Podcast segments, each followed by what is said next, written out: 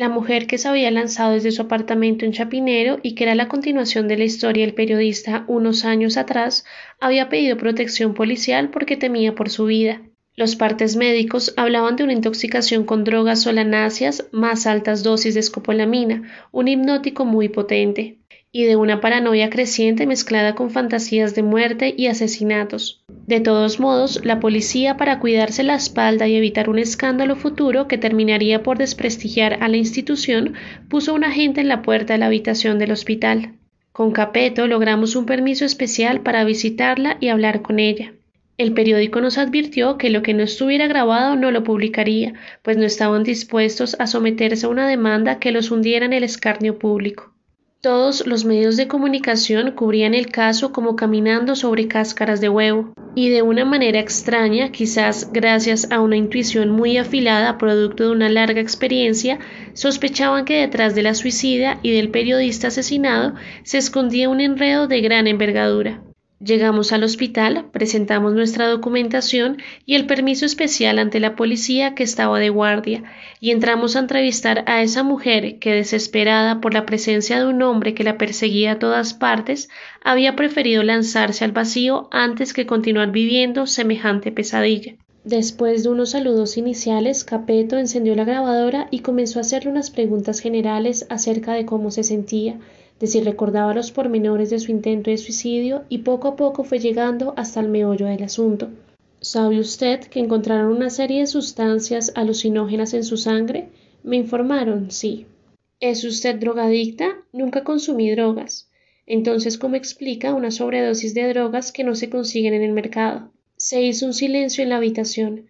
La mujer atada con correas a la cama, como lo había estado en su momento el periodista, tragaba saliva y no sabía qué contestar. Capeto, como un viejo zorro del oficio, aprovechó la situación y atacó por el lado más débil.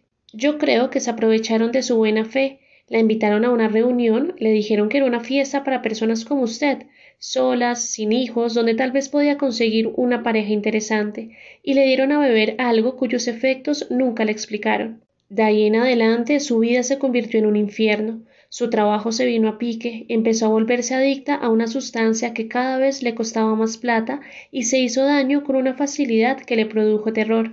Lo peor es que se aisló de sus amigos y de su familia y no fue capaz de contarle a nadie lo que le estaba pasando. Bueno, aún no es capaz. Las palabras de Capeto calaron y la mujer comenzó a llorar mientras abría la boca para poder respirar mejor. Él siguió metiendo la navaja en la herida recién abierta. ¿Sabe qué es lo peor de todo esto? Que ya murió una persona y que usted estuvo a punto de ser la segunda víctima. ¿Cuántos en este mismo momento, mientras usted y yo hablamos, no están encerrados en su casa a punto de pegarse un tiro o de cortarse las venas? Y si usted no habla, si no denuncia a los culpables, se convertirá en cómplice de ese dolor y de esas futuras muertes. ¿Por qué cuidarle la espalda a los agresores? Mire cómo la dejaron. Si no les dice a las autoridades qué fue lo que pasó, no será posible ayudar a las víctimas, prestarles asistencia médica, protegerlas e impedir que se maten o que las maten los mismos que las han envenenado. ¿Me entiende? Le aseguro que no podrá vivir con esa culpa el resto de su vida. A estas alturas la mujer estaba ahogada en llanto y tuve que ir al baño por papel higiénico para ayudarla a que se sonara y se limpiara las lágrimas. Estaba deshecha y me conmovió verla en ese estado entre sollozos, con los ojos vidriosos, dijo Está bien, tiene razón, no puedo seguir así, pero tampoco puedo echarme al agua sin ninguna garantía, pues detrás de esto hay gente de mucho poder. Llamemos ya a la fiscalía e intentemos un trato con ellos, dijo Capeto entusiasmado con estar en el centro del huracán. Información a cambio de protección, denuncias específicas y testimonios claros a cambio de que la saquen del país con su familia. ¿Qué dice? Esa pregunta hay que hacérsela a ellos. Necesito también un abogado para que me asesore y si firmamos documentos y ellos se comprometen en serio, yo les doy nombres, datos, lugares donde se llevan a cabo las reuniones y una lista de personas que deben estar en este instante igual o peor que yo. Listo, estoy seguro de que aceptarán, afirmó Capeto tomando el teléfono enseguida y marcando el número de la fiscalía al que se dirigía cada vez que había una situación similar. El trato se arregló de un día para otro. Publicamos apartes de la entrevista y los medios de comunicación volvieron a caldearse con el tema. Se hablaba de una lista negra con nombres de políticos y de artistas famosos, y hubo que redoblar la vigilancia en el hospital. Lo que salió entonces a la luz fue una verdad terrible, que desencadenó una serie de arrestos inmediatos y que me recordó la carta que Marcelo me había escrito unos años atrás. La mujer contó con lujo de detalles que, cansada de su soledad y con deseos de encontrar un compañero con quien establecer una relación seria, había acudido a una agencia matrimonial para concertar algunas citas a ver si daba con un candidato que le llamara la atención. Le pidieron sus datos, tres fotografías recientes, una de cuerpo entero y con ropa informal, otra solo el rostro y una tercera opcional en traje de baño una cuota de cien mil pesos y le permitieron ver la lista de candidatos masculinos para que escogiera. Las primeras citas fueron un desastre y la mujer se dijo que matricularse en una agencia de este tipo había sido una pésima idea. Cuando estaba arrepentida y dispuesta a retirarse, le llegó una invitación para una fiesta que habían preparado varias instituciones dedicadas a citas, encuentros y matrimonios, tanto nacionales como internacionales, que se iba a realizar en una casa campestre de la calera, en las afueras de la ciudad, y a la cual asistirían cientos de invitados, entre los cuales quizás ella podría tropezarse con el hombre ideal que estaba buscando. Se dijo que por qué no, se entusiasmó, se compró un vestido elegante, se mandó a peinar y a maquillar en un salón de belleza, y acudió a la fiesta con la esperanza de conocer esa noche a su príncipe azul. En efecto, como aparecía en la invitación, era una casa campestre con mesas al aire libre, licores, pasabocas y una atmósfera cordial entre los invitados. Ella pagó la boleta de entrada, otros cien mil pesos, y se dedicó a conversar y a departir con aquellos individuos que le llamaban la atención. Hacia las diez de la noche, una mujer se presentó como la anfitriona principal, saludó a las trescientas o cuatrocientas personas que había, dio la bienvenida a los que iban a esta clase de megaventos por primera vez, y después de un licor extraño que se repartió en unas copas especiales, hizo un brindis y se dio por inaugurada la reunión. A partir de ese momento los meseros desaparecieron y unos tipos armados impidieron que alguien entrara o saliera de la propiedad. Los efectos fueron inmediatos. A los pocos minutos la mujer se arrastró por el césped, consciente de que su cuerpo no le respondía con normalidad, vio arriba, en el cielo, una luna llena que la encandiló, y entró en una especie de trance que no supo cuánto tiempo duró. A su lado descubrió a un hombre de mediana edad que la desvestía, la acariciaba con delicadeza y la cubría de besos. La excitación de su cuerpo estaba en un punto máximo.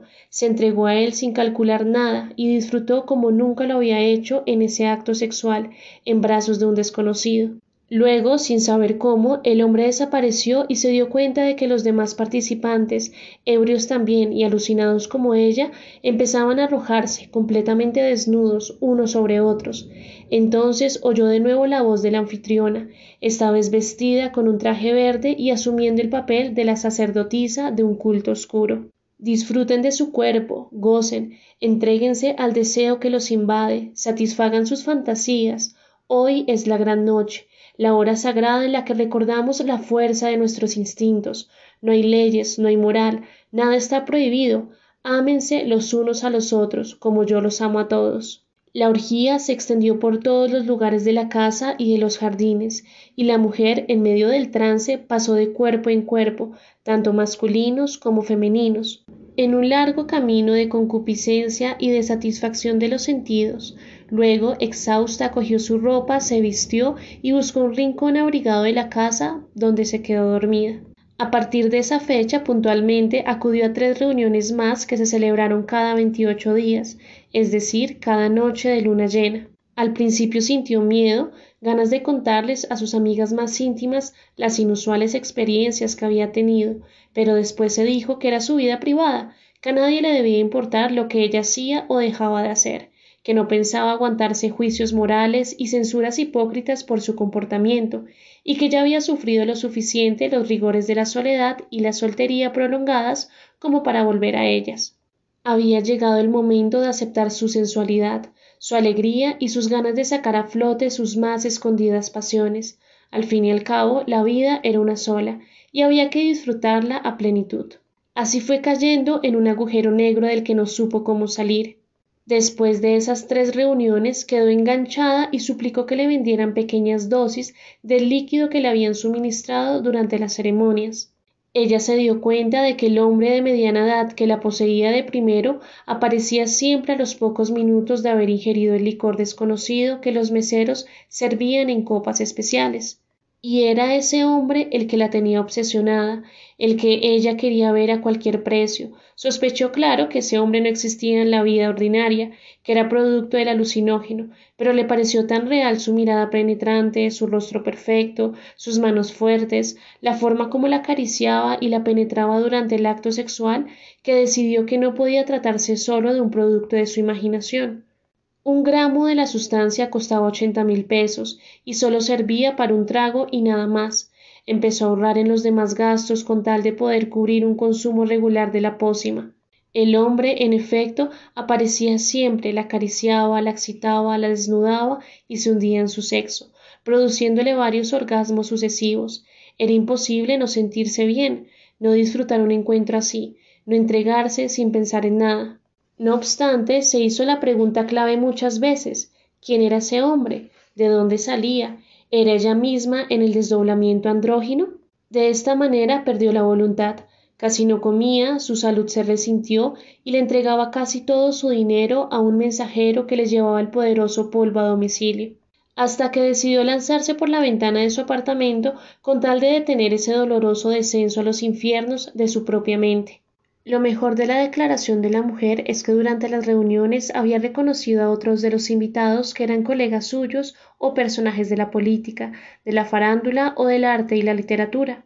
Así fue como la policía empezó a seguir pistas rápidamente, a ubicar a otras víctimas que se hallaban en estados de adicción lamentables.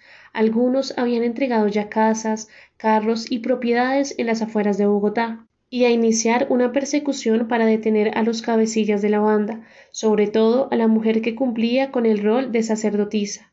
A los pocos días se supo que la casa de la calera había sido allanada y que la jefa del cartel negro, como se le empezó a llamar a la organización, era Magnolia Marulanda, una antigua artista plástica elegante, distinguida, de gustos sofisticados, que por alguna razón había dado con la fórmula medieval del brebaje y no había dudado en comercializarlo sin medir las consecuencias.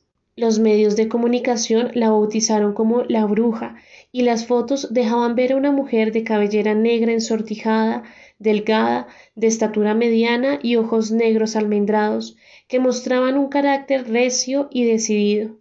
En su casa del centro de la ciudad, las autoridades allanaron un taller con cuadros pintados al óleo y esculturas que dejaban ver una sensibilidad exquisita y un refinamiento de épocas pasadas.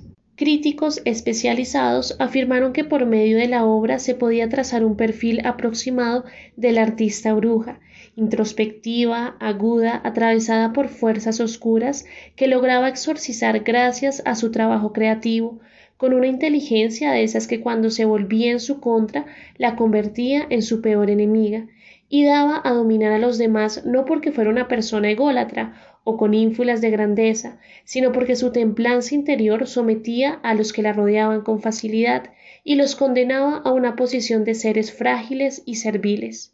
Se ofrecieron recompensas por televisión, se desplegó un escuadrón especial para dar con su paradero, se presionó a sus subalternos para que aflojaran la lengua, pero nada, Magnolia nunca apareció.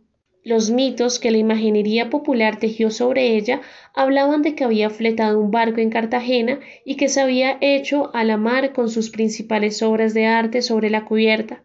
Según esa versión, era dueña de una de las islas del Rosario, y allí, entre el mar y la naturaleza agreste de su isla, seguía celebrando sus siniestros rituales en las noches de luna llena. Otros dijeron que en un peregrinaje místico había atravesado la frontera hacia Ecuador con sus guardaespaldas de confianza, que se había contactado en el Perú con unos chamanes de una tribu cercana a Cusco y que luego había seguido a Chile en busca de un lugar estratégico en las islas perdidas del sur patagónico para continuar organizando aquelarres y ritos satánicos, en los cuales sus adeptos morían o quedaban locos de por vida, y vagabundeando por las carreteras del mundo con los genitales destrozados. Lo cierto es que de la misma manera como unos años atrás la historia del veterano de Vietnam, que había asesinado a 29 personas en un lapso de pocas horas, nos mostró que la ciudad había dejado de ser una villa provinciana para transformarse en una megalópolis, con los problemas característicos que generan las distintas capas de unas multitudes que no saben quiénes son ni qué estaban haciendo aquí. Ahora la historia de la bruja nos mostraba que esas capas eran infinitas y que en los sustratos más recónditos de la ciudad renacían en forma misteriosa antiguas creencias y cultos que muchos creían olvidados. Otra vez confirmé que no avanzábamos, que no había progreso, sino que viajábamos en el tiempo, simultáneamente, hacia atrás, hacia el medio y hacia adelante. Unos médicos de la Universidad Nacional lograron contactarse con un especialista en neuropsicofarmacología, el doctor Simon Bralowski, quien viajó desde Estados Unidos para revisar cada uno de los pacientes intoxicados. Muy sorprendido con el caso, se puso en la tarea de resucitar viejos tratados sobre las plantas utilizadas en la conformación del famoso vino del Sabat y encontró un antídoto que preparó a punta de toalache, datura cultivada en México, y de extracto de amanita, el hongo rojo y blanco de los cuentos infantiles. La mezcla dio buenos resultados y los pacientes presentaron una mejoría enseguida. A las pocas horas de suministrada la primera dosis, con el paso de los días fueron recobrando su estado normal, se sometieron a exámenes médicos y a tratamientos rigurosos, y poco a poco regresaron a su vida cotidiana. Yo abrí una carpeta aparte de mi archivo fotográfico con el título Desdoblamientos, y allí puse las fotos que había sacado de las víctimas de la bruja, porque unas eran las fotos para el periódico y otras muy distintas las mías, las que yo guardaba como una memoria visual con propósitos estéticos. A veces sacaba esas fotos y contemplaba durante horas los ojos inyectados en sangre de los que habían tenido el dudoso privilegio de participar en un aquelarre real, y no sé por qué allá, en el fondo de esas miradas extraviadas, me daba la impresión de que brillaban chispas que reflejaban una incierta satisfacción interior. ¿Y es que acaso ellos no habían conocido los laberintos más escondidos de la identidad esos donde descubrimos que detrás de nosotros hay otros seres agazapados en la oscuridad?